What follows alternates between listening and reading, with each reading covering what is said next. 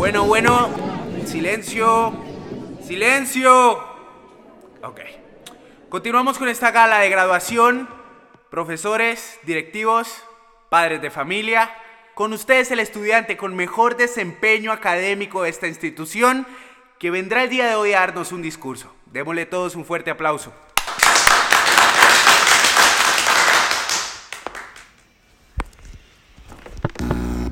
Hola a todos. ¿Cómo están?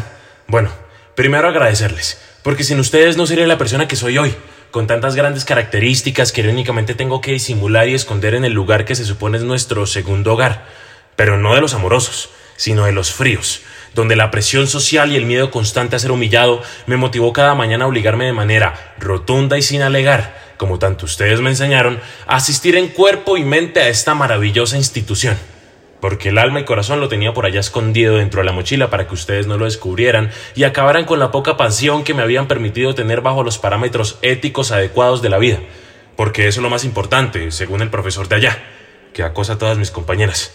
Pero mi agradecimiento y beneficio al tener la invaluable oportunidad de formarme no tiene nada que ver con la admiración y respeto que esperan que guardemos por soberbios profesores que levitan sobre los sueños ajenos, gerentes ávaros que ya no saben qué manipular para disimular su incompetencia e inoportuna lujuria, que se nota leguas tras esas gruesas gafas torciditas que aumentan el tamaño de su ira en las miradas de desprecio al verme los tenis sucios.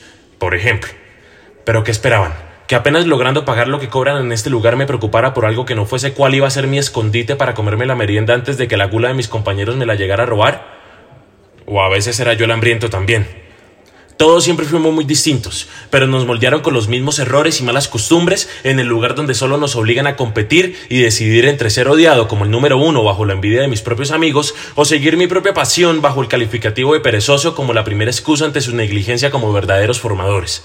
Ante esas y muchas otras grandes maneras de enseñar, les agradezco por darme a conocer todo eso que nunca debo ser. Jamás.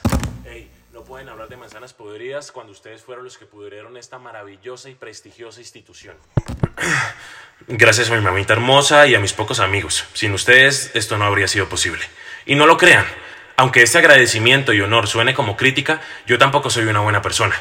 Mírenme nada más. Hice del día de sus sueños algo bastante incómodo.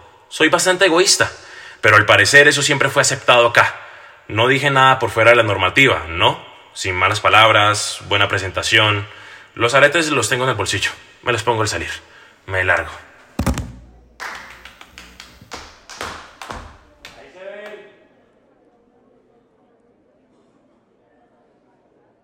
Hey, aquí les habló Mosta y muchas gracias por escuchar este podcast. Estén pendientes de los que ya están y de los que se vienen en este programa. Para más contenido de entretenimiento, síganme en Instagram como arroba Mosta Show.